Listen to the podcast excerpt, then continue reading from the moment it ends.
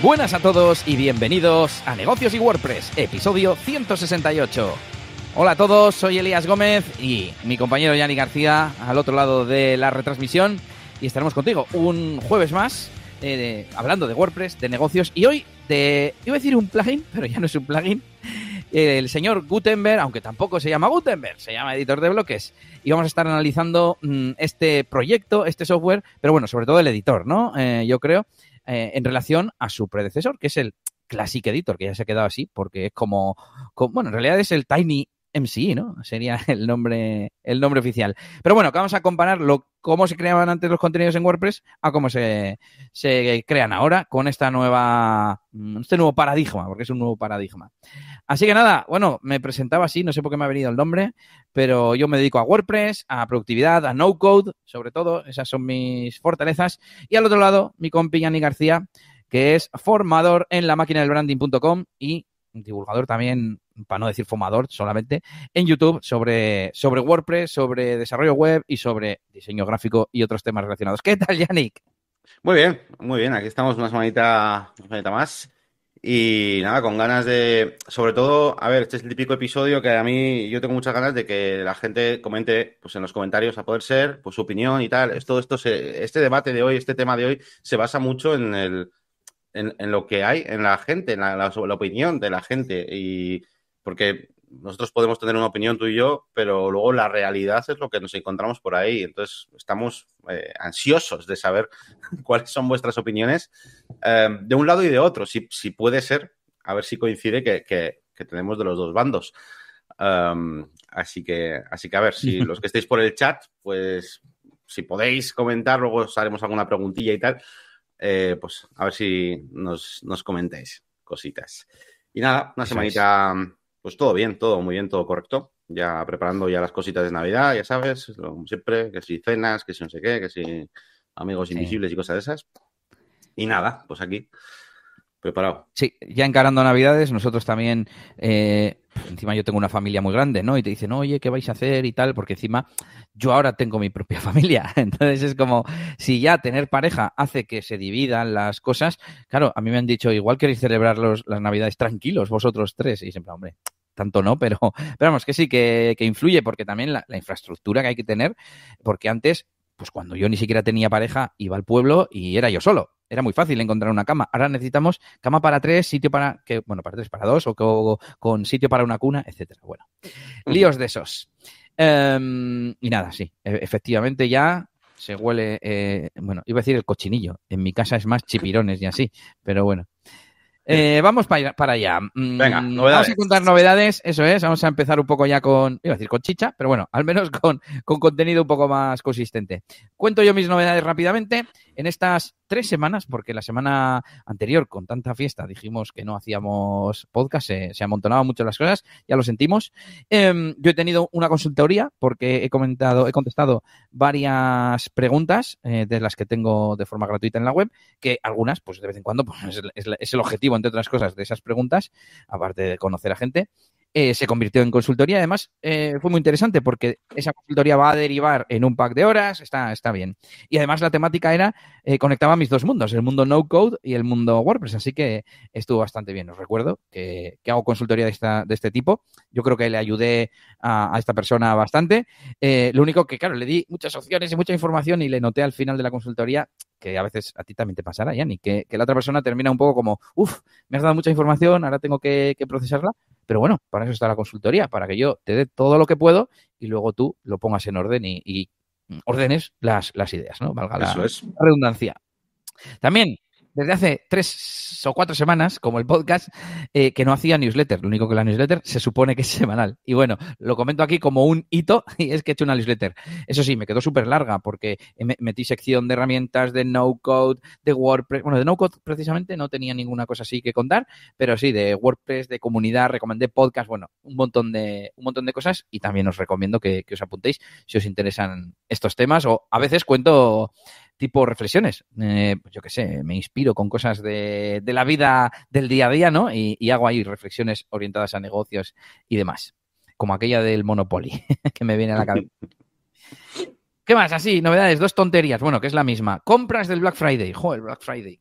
¿Dónde queda eso ya? Bueno, pero como justamente nos han pillado después de ese episodio y después del newsletter, que también hablé en la newsletter de Black Friday, me, os cuento que me compré varias cosas, pero entre ellas Tidical y que ya la he implementado en mi web. Y está guay, porque con Tidical no tienes límite de, bueno, si pagas Calendly tampoco, pero Tidical es pago único de 29 dólares y no tienes límite de tipo de eventos que, que quieres tener. Entonces yo he hecho uno corto, uno intermedio, uno largo, puedo poner uno que sea con ubicación física, otra con ubicación eh, virtual, porque por ejemplo para DJ de bodas pues suele ser presencial porque me quieren conocer y tal, y me mola tener todos los eh, tipos de eventos que yo, que yo quiera. Incluso me planteo utilizarlo para eventos de pago. Mm, porque he tenido algún problemilla con tema de caché y demás en la web con pagos y es en si lo puedo cobrar directamente desde Tidical, que no se lleva ninguna comisión. Así que bueno, interesante también todo ese tema de hacer reservas que ya incluyen pago con, una herramienta. Y mm, por último, Descript, no sé si he hablado, sí, he hablado en este podcast de Descript y me pillé una oferta de seis meses del plan Pro, que es el caro además. Yo pensaba que era el plan intermedio, pero no, es el caro, por 49 dólares, pero a mitad de precio. Eh, ya no estoy dudando de si lo conté o si no lo conté, pero yo creo que en tres semanas no, o sea, que, fue posterior al último episodio. Pero el caso es que, mm, que estaba al 50% en el Black Friday, así que me lo pillé y tengo pendiente activarlo porque no he necesitado editar. Pero tengo muchas ganas, es un concepto que me gusta mucho, es el, hecho de editar mediante una transcripción de texto. El texto que borras hace que se borre el vídeo correspondiente a ese texto, a, a ese fragmento. El, penúltimo vídeo de negocios y WordPress está, está con Script. sí, pero con, el, con el gratis, con la versión gratuita, ah, que tiene una o dos exportaciones, te deja hacer sin marca de agua ni nada, que claro, yo no quiero que tenga marca de agua y demás, pero eh, fue como para familiarizarme con la herramienta y no le saqué mucho partido. No utilicé B-roll ni, ni, nada. Entonces, eh, porque no solo es el tema de las transcripciones, tiene un montón de funcionalidades como recursos de vídeo, de imágenes, de fondos, de música, de todo. Entonces, quiero empezar a, pues, a utilizarlo, a practicar y, y, a ver qué tal se me da, porque pinta, pinta muy bien. Y, nada más. Yo así como novedades un poco destacables, pues eso, os recuerdo que tengo una hija, que a veces duermo muy mal y que tengo muy poco tiempo porque además mi mujer ha terminado su baja maternal, así que estamos ahí de reorganización del calendario, que es una auténtica locura, la verdad.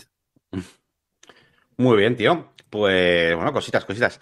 Vale, paso yo a contaros eh, novedades. Eh, yo lo hago para seguir un poco el orden rápido, siempre suelo compartir pantalla para tener ahí un poco la guía. Em, en mi página web, en la máquina tenéis, pues bueno, pues, como todas las semanas, pues nuevos contenidos. Eh, seguimos con el curso de los anuncios clasificados. Estamos utilizando Grid Builder VP hasta que Brix decida meter filtros de forma nativa. Pero bueno, funciona bastante bien. y bueno, hemos seguido con, con Brix haciendo algunos tutoriales, algunas consultas de usuarios que también de vez en cuando hacemos, resolvemos dudas del Discord y con dos nuevas lecciones del propio curso eh, en relación a la última actualización que ha tenido, ¿vale? Hablando, por un lado, de la función de interacciones y por otro lado de la función de pop-ups. A destacar las interacciones, que es un panel que, bueno, pues intenta cortar esa barrera entre, bueno, pues eh, la gente que no sabe nada de código y quiere hacer algún evento de estos tipo JavaScript, eh, que si pulso en no sé qué sitio se le añada una clase a otro elemento algo que de hecho ya estuvimos un poquito viendo por encima con ese plugin de BricsForge, pero que eh, Brix ha decidido incluir dentro de, su, de la, del propio Brix. Así que súper interesante. ¿Y qué más? ¿Qué más os cuento por aquí? Bueno. Iba a decirte, Yannick, que este curso no se acaba nunca, pero es que claro, en este caso es con cosas nuevas de Brix. Lógicamente hay que actualizarlo. Esta serie, es. que claro, es una serie, no es un curso. Eso es, ya sabéis que tengo diferentes series, por ejemplo, esta es la serie de Brix, tengo también esta otra serie que es eh, Anuncios Clasificados, que es un mini proyecto donde estamos usando Brix, pero no es parte del curso como tal de Brix, ¿no? Y luego hay otras cosas, ¿no? Entonces, eh, como veis, eh, lo que son las cosas propias las pongo dentro del propio curso, ¿no? Y luego ya, pues otras cosas pues van fuera. Vale, pues continuamos con más contenidos. Em, tenemos contenidos en la, en la máquina de learning, en el canal de YouTube. Eh, dos nuevos contenidos eh, muy interesantes y muy importantes para mí. Eh, sobre todo, bueno, el primero de ellos porque este de cómo aprender WordPress en la máquina de branding, porque sirve un poquito de tráiler de mi canal. No tenía nada en mi canal anunciando mi página web, ni mi servicio, ni nada. Eh, así que decidí hacer una especie de, bueno, pues voy a eh, hacer como un tráiler del canal hablando de qué es la máquina de branding, pero voy a darle un sentido, ¿no? Así que hice una especie de guía eh, completa de cómo veo yo el camino, ¿no? Y, y, por qué he hecho este proyecto, ¿no? Así que, bueno, al final es un camino donde puedes ir aprendiendo gratuitamente con mis cursos gratuitos de YouTube y luego, pues llegado el momento, cuando tienes ya una base, pues es cuando eh, te invito pues a que vengas a mi membresía, pues para seguir, va a continuar ya con eh, otros cursos un poquito más avanzados y sobre todo para unirte a la comunidad eh, de profesionales y sentirte un poco arropado, ¿no? Así que hice ese vídeo de cómo aprender eh, WordPress y, y, estoy bastante orgulloso de, de, él porque, porque es como, joder, por fin he hecho algo diciendo a qué me dedico, ¿sabes? En, en, serio, no metiendo por ahí dentro cositas, ah, que sí, que tengo un membership site, no sé qué, no, pues oye, mira, aquí está mi producto, ¿no? Es como la declaración de intenciones. Y por otro lado, eh, el último vídeo que he subido, que, que, es un poquito acerca, jugueteando, ¿no? Un poquito con este chat GPT, que además ha coincidido con una cosa interesante y es que me han contactado para hacer, eh, bueno, pues un, para patrocinar mis contenidos. En concreto ha sido Rayola Networks, que ha decidido, bueno, pues eh, que le molaban mis contenidos y tal, y a ver si podíamos hacer alguna cosilla juntos. Uh, yo les comenté que, que sin problema lo de patrocinar eh, y, además, pues que, tenía también incluso intención de, de, moverme un poco más. Ya lo he dicho aquí en podcast muchas veces, que no tengo intención este año que viene de moverme a ir a algún evento, alguna cosita, y, parece que, va, que, que me van a echar, también a echar una mano en ese sentido y, muy pronto os traeré noticias acerca de, de algún evento eh, al, que, al que voy a ir. Así que estoy muy contento con esto. Eh, se han ido como hilando las cosas, el vídeo, el patrocinio y tal. Un vídeo que, por cierto, esto de la IA ha funcionado súper bien. O sea, tiene en dos días 13.000 visitas, que eso para mi canal es como la hostia. Eh, ya veis, por ejemplo, el de cómo aprender WordPress de hace dos semanas tiene 2.500, ¿vale? O sea, para que veáis un poco la, la cosa yo creo que ese, el tema de la inteligencia artificial pues le ha hecho un poco gracia a la gente. Y, y es un vídeo un poco largo. Me hubiera gustado que, ya que se va medio a viralizar este vídeo, pues hubiera sido un poco más corto, pero bueno. Sí, más fácil de, de consumir. Más, eso es, pero bueno, ahí estoy un poco trasteando. Y nada, pues son un poquito los dos vídeos que, que os recomiendo pues echar un vistazo en YouTube si no, si no los habéis visto. Y, y Así como si fuese un directo, ¿no, Yannick, el, el vídeo? Sí, prácticamente. O sea, no fue directo porque tuve que editar, porque ya sabes que muchas veces, encima, como estaba petado de usuarios, pues muchas veces se cortaba, no sé qué. Entonces, muchas veces que he tenido que editar para eh, preguntarle o cortar, poner, pero por eso. Pero realmente lo grabé del tirón como si fuera prácticamente un directo. O sea, tampoco ha habido sí, mucho sí, montaje sí. ni nada. Así que, eso. Pues hablando de, de inteligencia artificial, me venía una reflexión ayer. Uh, por un lado, en base a tu vídeo, porque dije, si es que esto es mejor que Google. O sea, el otro día tenía Hipo, mi hija, y probé, entré desde el móvil, me tuve que logar y todo, si era más experimento que otra cosa, y le dije, ¿cómo quitar el hipo a un bebé? Y me dijo, hay varias cosas que puedes hacer, no sé qué, y me puso cuatro en una lista. Y pensé, es que esto Google no me lo da. Sí, es más estructurado la forma de hablarte, claro, es más... Todavía no está eh, te iba a decir, lo bueno de Google es que te responde en un momento, ya, pero muchas veces no está ahí la solución. Sí que con los snippets, dependiendo de lo que sea y tal, pero para encontrar, voy a hacer, voy a hacer la prueba. ¿Cómo quitar, el, y te digo lo que contesta, el hipo eh, a un bebé? Y me sale un, un snippet ya con un párrafo, pero es, claro, seguir dando el pecho. Perfecto para mí, para mí perfecta la, la, respuesta. Pues no. Las de, las de ChatGPT eran cuatro opciones que ninguna involucraba mm, tener que ser mujer y, y bueno, que algo, ya las conocía, no sé si las cuatro, pero dos o tres las conocía y, y, y bueno, que, que, fíjate, no me ha servido la respuesta de Google y luego tendría que investigar y tal. Y pensé, Google más vale que se ponga las pilas. Y la segunda reflexión eh, vamos, que estoy seguro de que Google ya lo está investigando, pero, pero es que va a haber gente que va a preferir una respuesta elaborada por una máquina como ad hoc que tener que buscar en páginas, porque claro, esa es la diferencia. Las páginas de, que encuentra Google son contenidos que ya existen y son lo que más se parece a tu consulta. Sin embargo, el chat te está contestando exactamente a tu consulta y además sí. bastante bien. Y además puedes seguir ahondando, puedes coger la opción 2 y le puedes decir, oye, pero, pero si hago esto, oye, es compatible con que me pase esto. Y entonces eh, es que hay, esa es la, también un poco la gracia, ¿no? Esa, correcto, correcto. el rollo ahí. De hecho, en teoría, aprovecho a meter la pullita de que no entiendo por qué la gente se ha vuelto tan loca con ChatGPT, porque ya las versiones anteriores eran igual de buenas, creo, tampoco soy experto, pero vamos, yo ya había visto pues esos vídeos de Jaime Altozano, etcétera, que hemos comentado alguna vez en el Discord, y, y, pues el tío decía, dame un guion de un capítulo de Harry Potter que va a ser no sé qué, y se lo hacía, o sea, eso ya funcionaba. Esta, además, casualidad, yo me había dado de, alta en OpenAI eh, días antes de que saliera el chat GPT y me llegó un newsletter diciendo, bueno, sacamos el chat GPT que está más orientado a diálogo, lo hemos entrenado para diálogo, pero no decía nada de que fuese mejor o peor. Bueno, en cualquier Yo no lo había probado, ¿eh? Yo por eso... en cualquier caso, ahora. Sí, que, te dije que hice un artículo para, para, un cliente. Y aquí viene el segundo punto, pero termino con lo del seguimiento, que eso es muy interesante. El decir, vale, explícame un poco más el punto 2. Y el tío te lo explica más. ¿Cómo se hace lo de, no sé, darle unos golpecitos de no sé qué? Te dice, ah, pues eh, le tienes que poner en esta posición y le puedes decir, muéstrame unas fotos. Y seguro que te muestra unas fotos. Y bueno, y el segundo punto, en un podcast hoy em, decían, no, porque yo tengo unos títulos, meto títulos en una tabla de Notion y lo he automatizado con Zapier, porque en Zapier ya han metido un módulo de OpenAI y me rellena con una automatización el contenido de ese teórico artículo. Y es en plan, si ya hay mierda en Internet, esto se va a convertir en que, o sea, lo uno con lo anterior. Si eh, hay una herramienta de OpenAI o de inteligencia artificial que te da mejores respuestas y además las, los contenidos que ya van a estar eh, en Internet y que están indexados por Google pueden ser generados por una IA ahí a troche y moche, pues no va a tener ningún valor lo que te encuentra Google, entre comillas. O sea, para eso se lo pido yo al chat GPT. Para que Google me encuentre contenidos generados por IA, mejor le hago yo la pregunta exacta a la IA. Esa es. Esto, debería ser un episodio mío de. haremos un. E- pero bueno. Sí, haremos, hablaremos de esto o en el podcast de Elías o en el, o en el nuestro. Tenemos que hablar un día de esto, eh, tranquilamente. pues venga, vamos a. Bueno, voy a terminar con las novedades de negocios y WordPress. Dale, dale. bueno, espérate.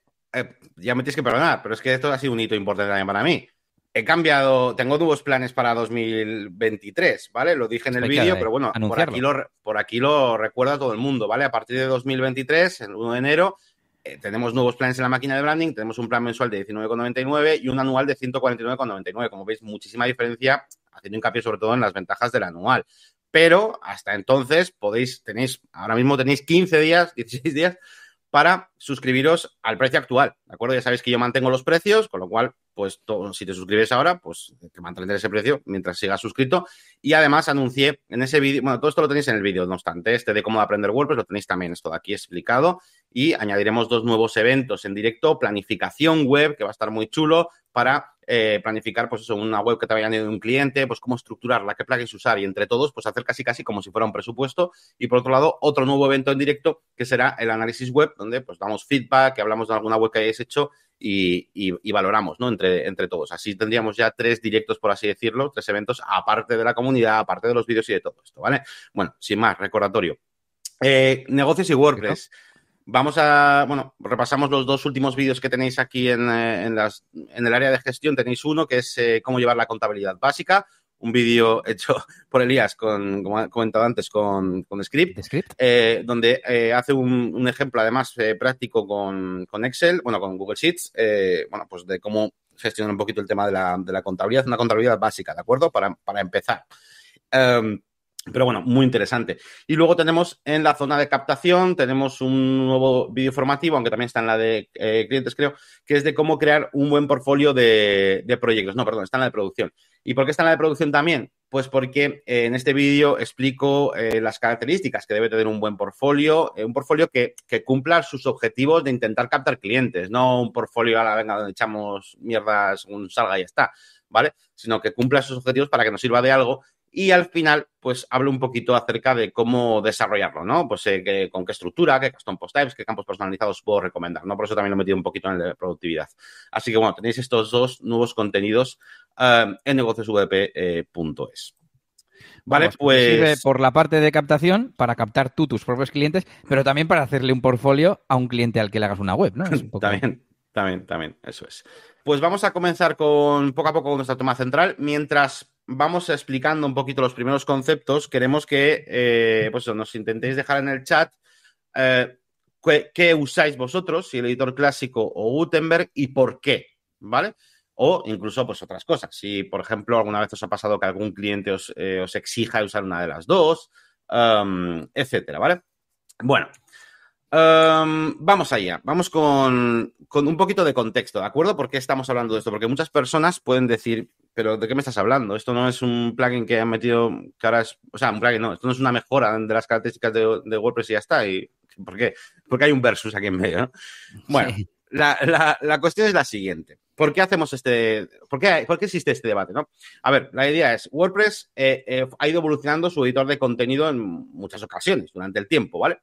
Pero a raíz de una de las últimas eh, actualizaciones que hizo, pues hubo un cambio bastante grande, no solo añadiendo algunas funcionalidades, sino y en la forma de su manejo, sino también en su aspecto visual, ¿no? La interfaz y todo esto. Añadió el editor de bloques. A raíz de esto, eh, pues ha surgido pues una especie de división en la comunidad, una división bastante importante. O sea, porque no es que haya algunas personas que, no, no, es que yo he visto encuestas por ahí que prácticamente está ahí al 50-50 en muchas ocasiones, ¿sabes? Y, el, y de hecho hay un plugin en el repositorio de WordPress que se llama Classic Editor, que tiene 5 millones de instalaciones y está en el top de descargas de plugins de WordPress, ¿vale? O sea, aquí algo pasa, ¿vale? Aquí algo pasa. Eh, y aparte, si vais a las redes sociales, vais a ver, pues eso, eh, que si debates, que si tal, hate a veces de gente en plan, ah", o sea, excesivo, ¿vale? Eh, permíteme, estoy mirando y están el editor Classic, clásico, el Akismet, que además viene preinstalado, y Jetpack, que lo mete ahí, con más 5 millones de instalaciones activas. Y el siguiente, que ya tiene menos, es con más de un millón de instalaciones activas y es, no, widgets clásicos. Joder, eso no me lo esperaba. Ya veis cómo está el tema. Ya veis, ya veis. Bueno, pues eh, antes de, empezar, una aclaración también. Eh, vamos a hacer hincapié en el editor, porque esto de. Mm, o sea, editor de contenido, porque esto de los bloques eh, también tiene cierta repercusión lo que es en el desarrollo de los temas de WordPress y de las plantillas de los temas, que ahora son HTML, bueno, estamos viendo Full Site Editing ya vamos viendo y tal. Eso es otro debate, otro día también podríamos hablar de eso. Hoy nos vamos a centrar en el editor de contenido. Normalmente esta división, este debate que hay por ahí, se centra en el editor de contenido. No me gusta el nuevo editor de contenido, me parece más, eh, no sé, más feo, menos, no, sé, no sé. Ahora ya, si solo eres un blogger, no te sirve y cosas así. Sí, cosas así, ¿vale? Entonces, estamos centrados en esa parte, no en la parte del eh, sistema de bloques como tal, que también sirve para el desarrollo de temas, ¿vale? Eh, eso otro día. Bien, dicho esto, em, vamos a, voy a comenzar directamente, pues explicando un poquito, pues, que eh, WordPress empezó con un editor de contenido muy sencillo. Em, no tenía ni siquiera el típico what you see is what you get, ¿de acuerdo? Empezamos por ahí. Luego metieron en 2005 por ahí, metieron esa típica interfaz, un poquito con algunos botoncitos más, por así decirlo. En 2008 ya teníamos un editor un poco más visual y se pueden incluir galerías y editar galerías dentro de nuestro editor. En 2009, por ejemplo, eh, se eh, fueron metiendo cositas interesantes, ¿no? Eh, esto no sé si es propio del editor, pero bueno, editar, editor de imágenes para cortar las imágenes, para girarlas. en 2011, por ejemplo, empezaron a meter un editor de links mejorado, que te, esto de que te salen las sugerencias mientras escribes, ¿no? Mientras seleccionas un, un, texto. En 2013 hicieron que el editor fuera ya responsive, incluso para publicar desde el móvil, pues de forma mucho más cómoda. 2016 empezaron a meter más mejoras, más atajos. Y llegó 2019 y llega Gutenberg, ¿vale? Que eh, Gutenberg es el nombre como del proyecto, ¿no? Esto es como pasa mucho también con las consolas, les dan un nombre como en clave mientras están en desarrollo y luego ya el nombre final de la consola, ¿no? Que suele ser más, más simple, PS5, ¿no? y el nombre clave igual es, no sé. Pero aquí, pues pasa un poco lo mismo, al, final es el editor de bloques, ¿vale? Solo que el nombre, pues que recibió el proyecto era Gutenberg. Um, entonces, esta ha sido un poco una evolución, solo que el último paso pues eh, ha recibido pues estas críticas y tal. ¿Por qué? Em, bueno, y aquí voy a mi opinión y ahora dejo un poco hablar Elías también. Eh, Yo iba a decir que hay unas, ha recopilado Yannick las capturas de todas las versiones o de muchas de las versiones del editor. Eh, no sé, dejaremos los enlaces en las notas del, episodio y que está curioso cómo, cómo va cambiando la interfaz. Sí, sí, os la dejaremos por ahí. Sí, los ha recopilado también para que nos sirva para el post y bueno, pero bueno, como íbamos un poquito así de tiempo, digo, bueno, pues voy a resumirlo. Pero vamos, básicamente un editor que ha pasado por muchas fases. Y mira, y de hecho justo de eso quería hablar, ¿no? Y es que eh, tú ves eh, e-, evolucionar el editor, pero es que al mismo tiempo también lo hacían las propias páginas web, ¿no? Y, hemos pasado de, un WordPress para solamente para hacer blogs a un WordPress para hacer webs corporativas, a un WordPress para hacer eh, cualquier proyecto de clientes, ¿no? Entonces, no es solo que va cambiando el editor, van cambiando el tipo de webs que vamos eh, haciendo con eso y va cambiando también los usuarios, ¿no? Eh, así que y, también cambia los contenidos, iba a decir, ¿no? Porque al, final el editor clásico está muy centrado en eso, en la redacción de contenidos, pero a la hora de trabajar ciertos elementos, como por ejemplo, pues eso, muy buenas avanzados, ¿no? Como eh, tablas, que si un timeline, que si un bloque giro, que no sé qué, cositas de estas. Incluso em, galerías. O incluso las galerías, que también se pueden poner, pero era un poco más ah, como complicado. Eh, y que exigen igual quizás un poco, ya un nivel, un puntito de maquetación, ¿no? Pues, eh, pues yo creo que por ahí ha ido el tema de, ir metiendo Gutenberg. De hecho, más o menos cuando llega Gutenberg eh, ya están los builders, ya, bueno, eh, teníamos a Visual Composer, Visual Builder, Elementor también, ¿no? Em, y la gente se estaba acostumbrando ya no a una interfaz, dejo la interfaz a un lado, nos guste o no nos guste, sino que la gente se estaba acostumbrando a poder utilizar muchos más tipos de, elemento dentro del contenido. ¿vale? Eh, y, por supuesto, desde un editor visual. Y ese es el motivo por el que yo creo que, presentan Gutenberg, ¿no? Para poder eh, evolucionar junto a todos estos nuevos tipos de contenido que vamos metiendo. Eh, ahora bien, ¿qué trae? ¿Qué es eso que, trae Gutenberg para que la gente mm, se haya sorprendido tanto? ¿Qué es el, o sea, tú cómo resumirías, Elías, ¿no? Que vamos al punto 3 del guion que tengo, ¿qué cambios mete Gutenberg? Así, a grandes rasgos, que cambia, porque, claro, hemos visto una evolución poco a poco, como os he ido diciendo, tal, que si meten no sé qué, a los enlaces, no sé qué tal, y de repente, en 2019 hacen pum, y meten una cosa muy nueva. ¿Por qué?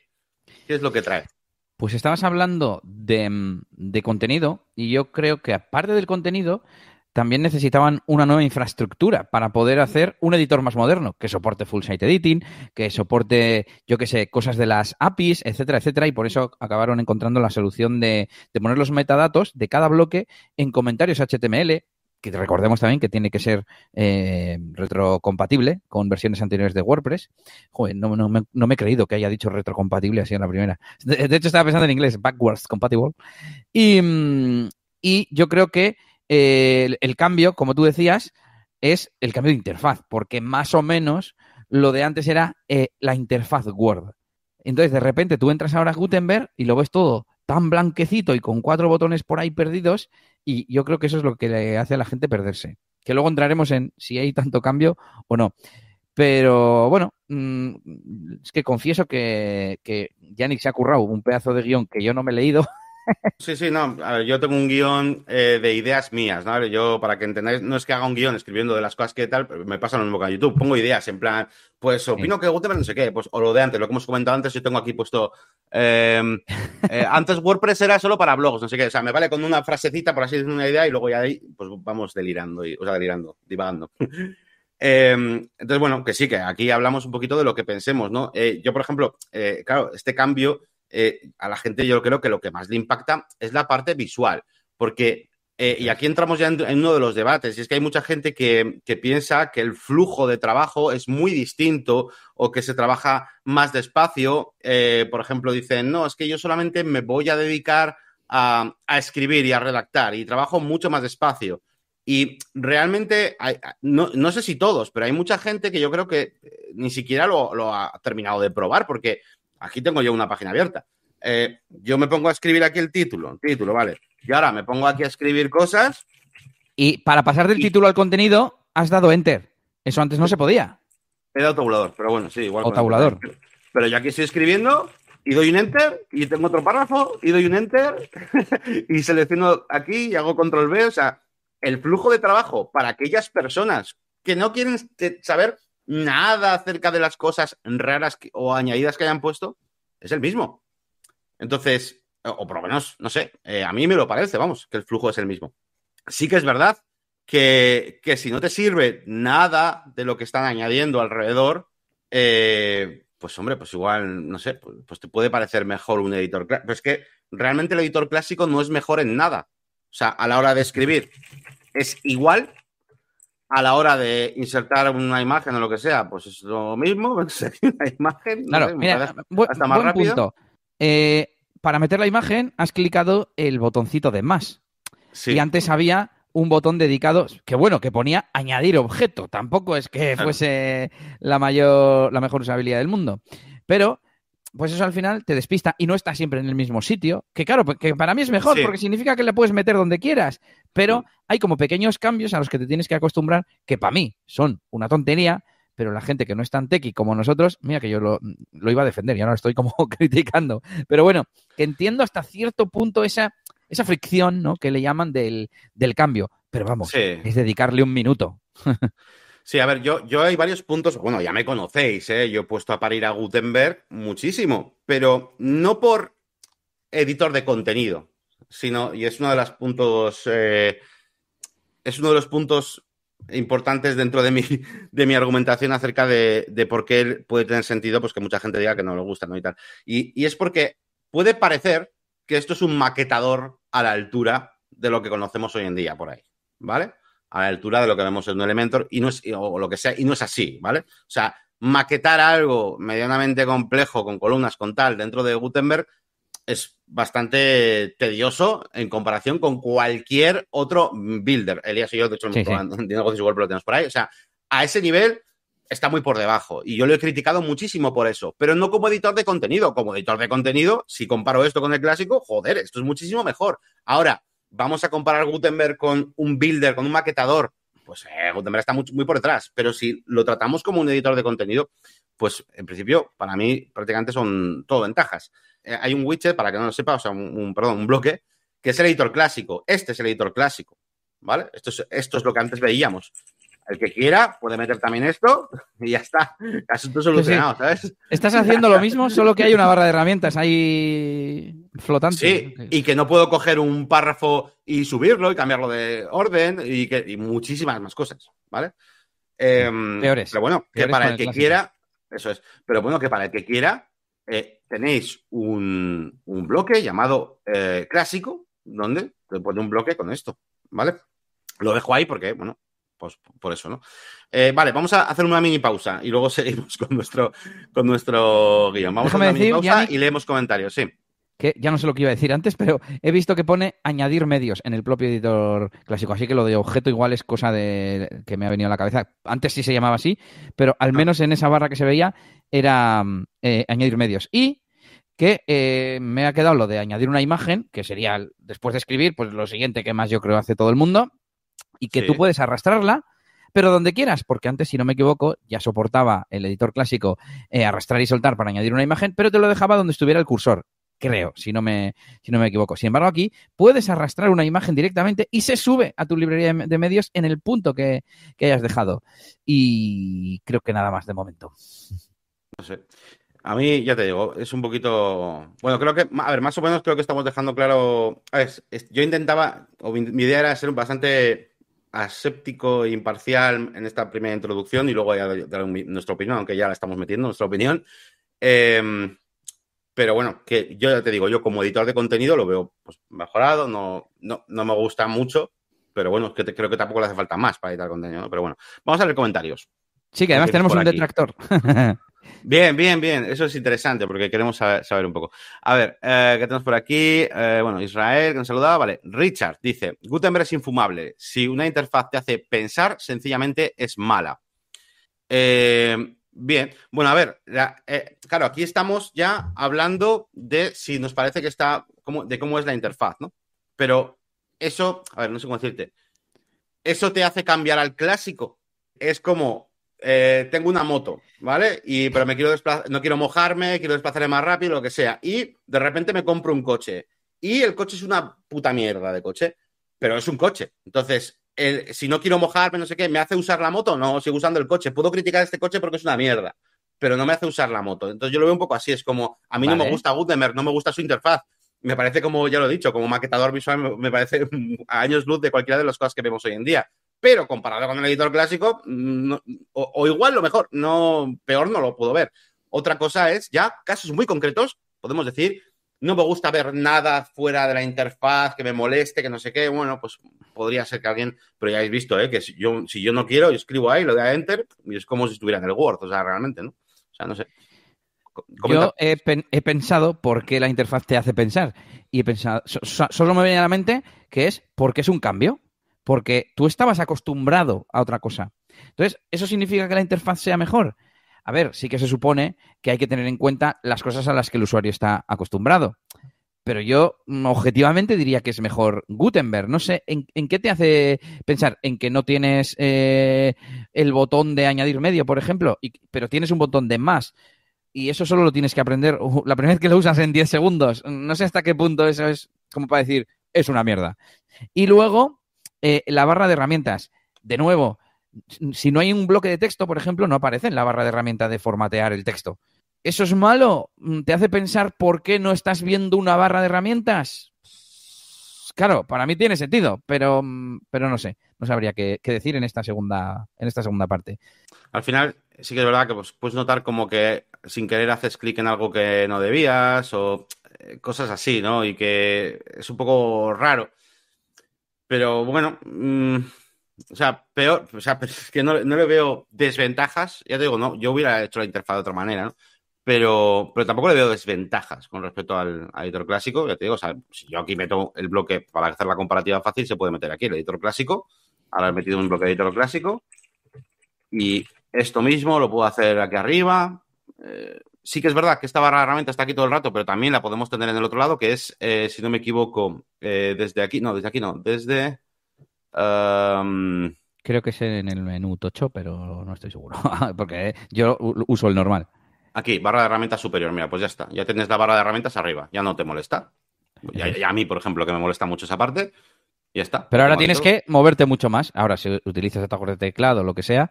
Pero, por ejemplo, ¿no puedes arrastrar y soltar ahora los bloques? ¿O sí? Eh, no, no porque el arrastrador es parte de esa barra. Pues eso tendría que estar separado. Pero bueno, em, también lo puedes mover con este. La vista es, es un gran avance. Es que esto es un gran avance, tío. O sea, esto es la lista lateral que hay de objetos y puedes mover uno para arriba, arrastrar y soltar. Sí. No sé. Bueno, nos dice Richard, dice, vosotros habláis solo del editor, yo hablo de todo el resto. Perdona, que ahora retomamos ahí. Y leo a Juan Carlos. Dice, lo que menos me gusta de Gutenberg es su interfaz y eso que tiene muy, muy mala solución ya, ya que eso no lo van a cambiar. Pero el qué, es que yo veo, es que entre comillas no hay interfaz. ¿Qué interfaz? Si es texto y los controles de cada bloque, ¿no? ¿Sabes? O sea, no es un constructor, enlazo con lo siguiente. No es un constructor que necesita muchos controles de CSS, de no sé qué. Hay un, hay un panel a la derecha. Esta es la única interfaz. Que puedes tener visible o no el panel de la derecha y el panel tiene dos pestañas. O estás en las propiedades de toda la página o todo el contenido que estás haciendo o del bloque en concreto. Y me parece que tiene sentido. Que, que, hubiera dos sidebars independientes. No sé, no sé muy bien cómo se podría tener eso. Pero me parece bien que se esté así. No sé. Eh, a ver, yo, yo os digo, yo como a mí le faltan muchas funciones eh, para eso, para, para convertirse pues, en un maquetador, funciones a la hora de meterle, eh, pues yo qué sé, pues cuestión de alineación de las columnas, del contenido de las columnas, todo lo que vemos a la hora de maquetar en cualquier builder no lo tiene. Pero a la hora de meter contenido, de hacer artículos, no sé qué, yo ahí no le veo mucho la desventaja. De todas formas, ahora vamos a decir, o por lo menos voy a decir también mi opinión, acerca de cuándo sí que le veo sentido quizás a, a tener el editor clásico y no al otro. ¿eh? eh Richard dice por aquí, vosotros esa, bueno, ya, lo has leído, sí. Um, vale, pues bueno, voy a comentar ya que, ya que estoy. Em, dos cosas. Un inciso, ah, Yannick. Sí, perdón. El otro día maqueté una landing para unos packs de cobardes y gallinas y hubo cosas que me, que me costó hacer, ¿eh? que no sabía cómo hacer, que no sé qué. Por ejemplo, hice dos columnas eh, o sea, perdón, dos filas con dos columnas cada uno y al final dijimos, no, quiero que esté todo en, en, una única columna en cuatro porque quedaba muy separado, si no y tal y no fui capaz de, arrastrar una columna al bloque de columnas de arriba. Eh, y al final ya no me acuerdo ni cómo hice. Con, tenía que crear una tercera columna vacía y entonces sí me la dejaba mover en medio. Eso, eso era. Mover en medio. Y cosas así como raras, que lo estoy pensando y lo podía haber hecho con el panel del outline, no sé cómo se llama, el listado de bloques. Pero pues cosas de esas que estoy seguro que en Elementor así funcionan bien. No sé si eso es contenido o si es maquetación, pero bueno, esas cosas sí que por supuesto admito que no están pulidas pero bueno, todo se andará. Es que luego también depende cómo uses WordPress y qué tipo de usuario seas. Yo, por ejemplo, ya sabéis que aunque utilice builders como Bricks, Oxygen, Elementor, lo que sea, me da igual, mi contenido siempre va en, en, WordPress. Entonces, o sea, me refiero, si me voy a hacer una, imagínate, para la portada de una página web y voy a poner aquí Em, yo qué sé, mis tres highlights de la empresa, de marca, no sé qué, pues esos tres highlights seguramente me, vendrán de un custom post type, ¿sabes? Y, el contenido, pongo puto texto, es que no pongo más. Y al final lo extraigo y diseño la plantilla y ahí ya utilizo el maquetador, ¿no? Entonces, claro, como yo casi nunca lo uso para maquetar cosas, en plan cosas guapas, eh, pues, pues, pues me vale, me vale y me sobra Gutenberg. Ahora, si, me, si me dicen, haz tu página web entera con, con Gutenberg y utiliza, y aquí vendría el problema que sería para un segundo debate, y utiliza este editor de bloques para eh, diseñar las plantillas del tema. O sea, utiliza Full Site Editing. Entonces te diré, todo por culo, es una puta mierda. Es una puta mierda. te lo diré. Ahora, como editor de contenido, sobra. Es un poquito esa la idea para que me pilléis, ¿vale? Y yo iba a decir ya, eh, lo último que es, eh, mis dos esto, ¿a quién beneficia el editor clásico? ¿Quién creo yo que puede beneficiar el editor clásico? ¿Y a quién puede beneficiar el editor de bloques? Yo, em, o sea, si solo te vas a dedicar a redacción de párrafos, formateo de texto pura y llanamente, eh, creo que estás ahí al nivel. Pero, bueno, tú eres libre de coger y decir, mira, pues eh, si ya tengo aprendido esto, ¿para qué voy a liarme con...? Bueno, pues, entre esas dos opciones, pues normal que te puedes decantar porque ya sabes, pues perfecto. Editor clásico puede ser una buena opción para ti. Ahora, te aviso, en cuanto quieras meter eh, alguna cosa como, yo qué sé, pues eso, alguna tabla, alguna cosa, alguna galería, y incluso vas a perder funciones, ¿no? Como de organizar párrafos y tal, pero bueno, cuando quieres meter alguna cosa, pues ya no va a ser la mejor opción. Así que, para mí, ¿a quién beneficia el editor de bloques? Pues a todos los demás, todos los que quieran meter algo de contenido un poco más avanzado. Eso sí, avisando, siendo conscientes de las limitaciones y tomándolo como lo que es, un editor de contenido chetado, ¿vale? No un maquetador, ¿de acuerdo? Em, esa es un poco mi, mi, opinión. Entonces, ¿hay hueco para ese editor clásico? Pues sí, pero para mí serían unos casos muy contados. No creo que refleje la realidad que vemos hoy en día en eso, en redes sociales, en debates por ahí, donde está, pues eso, ahí, ahí, ¿no? Es como eh, tienes, preguntas a una persona y tienes un 50% de, de opciones de que te diga que sí o, eh, que no, no, no. te creas que está muy clara la cosa. Y es donde a mí me extraña tanto, ¿no? Eh, y es verdad, una cosa aquí sí que tengo que echar una lanza en favor a Gutenberg, aunque lo critico mucho, y es que las veces que yo he preguntado a alguien los motivos concretos, bueno, y Elías también ha hecho todo un montón de veces, los motivos concretos por los que mm, no le gusta usar Gutenberg o una cierta funcionalidad o dicen que no se puede hacer no sé qué, no eran ciertas. Correcto. entonces, muchas, muchas veces también nos falta probar las cosas. Y es cierto que hay mucho cambio. Tú ves el editor clásico, como lo tenías, y de repente te ponen Gutenberg y dices, ¿qué cojones ha pasado aquí? Se han cambiado tantas cosas que no te dan ganas ni de probarlo.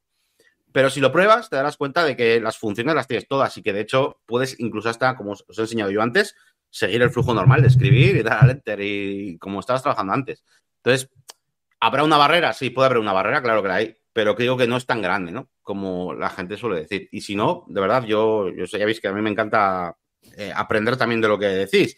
Si me ponéis en el chat lo que sea, mía, pues esto no lo puedes hacer con, el, con Gutenberg y con el editor clásico sí. O esto lo haces peor o tardas menos o lo que sea yo encantado también de, pues de, saber esto, aunque yo personalmente no lo uso para maquetar nunca. Eh, o sea que tampoco, pero bueno. Estaba buscando en mi web un artículo que hice que se llama los eh, eh, bueno, se llama El editor de bloques funciona mejor de lo que crees. y en el title, es que he visto el title, lo primero, le puse los ocho errores de Gutenberg que no existen. y es en base a un episodio mm, de, de VP Radio, creo. Eso es. ¿Cómo es? Voy a la y comparto. Eh, que se llamaba, lo pego ahora en el chat, eh, se llamaba eh, Rant a Gutenberg.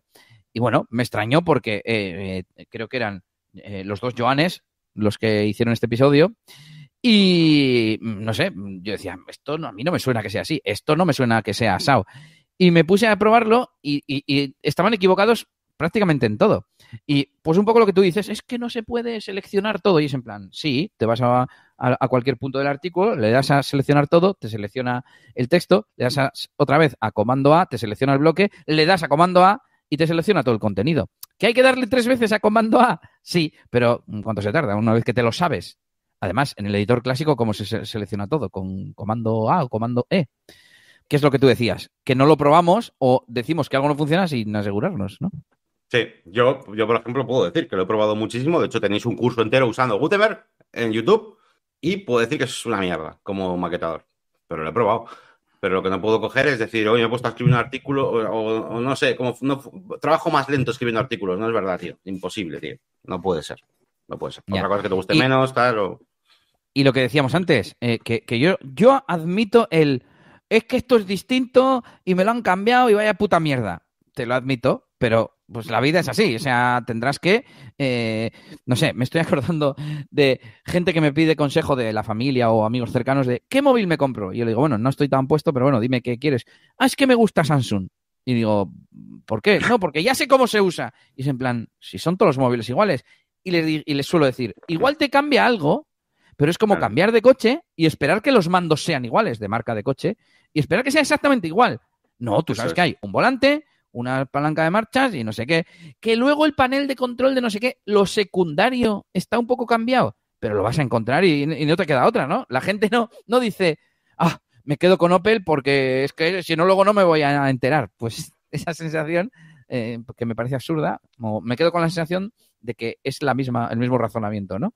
En plan, Sí, no, sí. pues- Hay, hay de todo. ¿eh? Yo, mira, pero yo, por ejemplo, que ya hemos visto por aquí muchas veces a Richard, eh, comentaba esto, estoy seguro que Richard no es precisamente un ejemplo de lo que nos solemos encontrar cuando hablamos de esto, porque, por ejemplo, Richard conoce maquetadores, conoce, o sea, eh, normalmente cuando lo que nos referimos nosotros no es gente que dice, no me gusta su interfaz porque esto no sé qué, o como he dicho yo antes, es que esto me tapa no sé qué.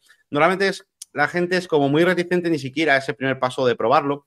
Eh, y es mucha gente que, que directamente dice, no, es que yo solamente quiero redactar mis artículos del blog y para eso es mucho peor pero no hablan de interfaz ni te pueden decir un caso concreto. Tú, Richard, seguramente tú puedes decir, mira, pues esto de la interfaz es una mierda, tal, y tiene su sentido, ¿no? Pero, pero no suele ser eh, es el caso, ¿no? Entonces yo creo, yo desde aquí quiero lanzar un mensaje a que la gente lo pruebe, lo pruebe como editor de contenido y, y, y- y evidentemente, pues, pues, pues, eh, tienes que aprender eh, cosas nuevas, pero tampoco tantas. O sea, hay un botón de añadir, es el más, y añades ahí cualquier tipo de bloque, cualquier tipo de cosa. El resto, escribir lo puedes hacer igual, párrafos igual. Y si, si quieres algo más parecido a lo anterior, tienes es la posibilidad de poner la barra arriba, la barra de herramientas, ya lo hemos visto. No, no sé, no es un cambio tan, tan gordo. Ahora bien, eh, lo que hemos dicho, ¿eh? para el tema de, de las plantillas del tema y todo esto, que ahora son HTML, no sé qué, el uso de bloque, bueno, esto ya es un- una cosa más seria eh, para los que venimos haciendo también pues temas un poquito a medida con las típicas plantillas de ¿no? la jerarquía de, de plantillas en PHP toda la vida y que ahora tengamos que utilizar una especie de, bueno, pues esos códigos, ¿no? Entre corchetes con los bloques. Y es una revolución que dices, hostia, ¿qué va a pasar aquí? ¿Van a estar los dos conviviendo? ¿Van a quitar una también? ¿O ¿Qué va a pasar? Ahí habría otro debate. Pero en cuanto al editor de contenido, pues es un poquito lo que, lo que pensamos. Pues no sé si nos queda algo por ahí que comentar. Unos, unos anexos por ahí. ¿Cómo? Bueno, es un poco lo que. Eh, no, que nos queda el último Ah. punto del, del guion, que, que básicamente viene a decir un poco lo que yo decía, que no es eh, solamente texto o contenido y ya está, sino que el- los bloques son un nuevo paradigma que nos sirve para muchas cosas, desde crear un bloque reutilizable, por ejemplo, eso no existe en el editor clásico, sin embargo tú aquí, pues si tienes un bloque, no sé, de llamada a la acción de algo, eh, pues lo puedes guardar como bloque reutilizable y cargarlo eh, de- del tirón sin tener que volverlo a crear con tu texto, tu botón, tu color de fondo o lo que sea. Estaba pensando que, por ejemplo, eh, los builders, Elementor, realmente es un, es un sistema de bloques también. ¿no? Pero fíjate, cuando vas a escribir contenido, es como si metieras el, el bloque del editor clásico. No es como que la interfaz de Elementor estuviera como preparada, predispuesta a que redactes. Es como que la interfaz de Elementor de cualquier builder maquetador está predispuesta a que metas cosas, divs, cajas, columnas, no sé qué tal, y un elementito es para escribir y te pone una, la interfaz como editor clásico. Pero claro, Gutenberg es un editor, entonces la interfaz tiene que tener un poco más de redacción, no puede estar todo tan, tan así, tan fácil, tan arrastrable, ¿no? Tienes que, tiene que poder seguir ese flujo de ta, ta, ta, enter, ta, ta, ta, enter. Y Ta, ta, ta. precisamente igual, por eso, sí, para, para escribir me refiero. Que para escribir. Sí, iba a decir, ta, ta, ta, metes una imagen. O sea, en plan, como ese flujo de con- construir un artículo de blog, no me maqueto mi home.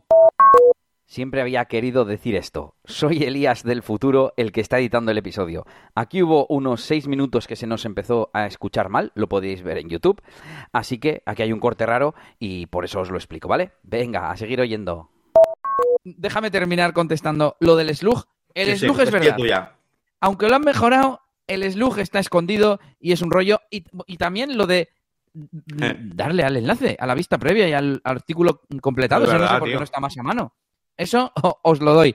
Claro, yo eso lo uso muy poco, cuando ya he terminado de hacer el artículo, pero lo que es el editor en sí. Pero sí, eso te lo, te lo mm, acepto. Y por último, SEO. No sé a qué te refieres exactamente, porque al fin y al cabo los plugins de SEO funcionan con una metabox, con lo cual te respondo lo mismo que antes. Sí.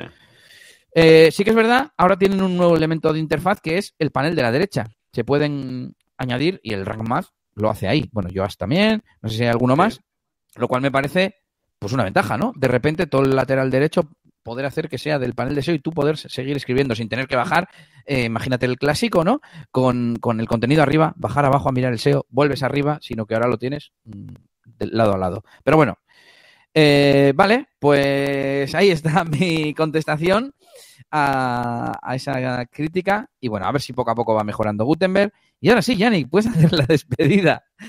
Otra vez. Nada, muchísimas gracias a todos los que habéis pasado por aquí por el chat. Eh, nos veremos en un par de semanitas. Os avisaremos por redes sociales y por todos los días que podamos de por si hay algún cambio de horario, que tenemos ahí una semana un poco complicada. Eh, y, y, nada, pues desde aquí, pues un saludito, que os vaya muy bien. Felices fiestas, felices navidades, felices lo que celebréis. Y, y nada, y que os vayan que os vaya muy bien, que os traigan muchos plugins y muchas licencias Lifetime los, los Reyes Magos y Papá Noel. Y, y nos vemos por aquí. podríamos hacer algo de eso, ¿eh? En el siguiente, bueno, yo, yo, es que soy más de Reyes Magos, entonces llego a tiempo, ¿no? Para el Papá Noel, ya el 29 o el 20 y tantos, no. Pero bueno, nada, en cualquier caso, saludos, gracias a todos. Recordad entrar a, a y yo creo que con eso nos vale. Si queréis, buscándose en Telegram, que también estamos por ahí. Saluditos y hasta la próxima. Hasta luego.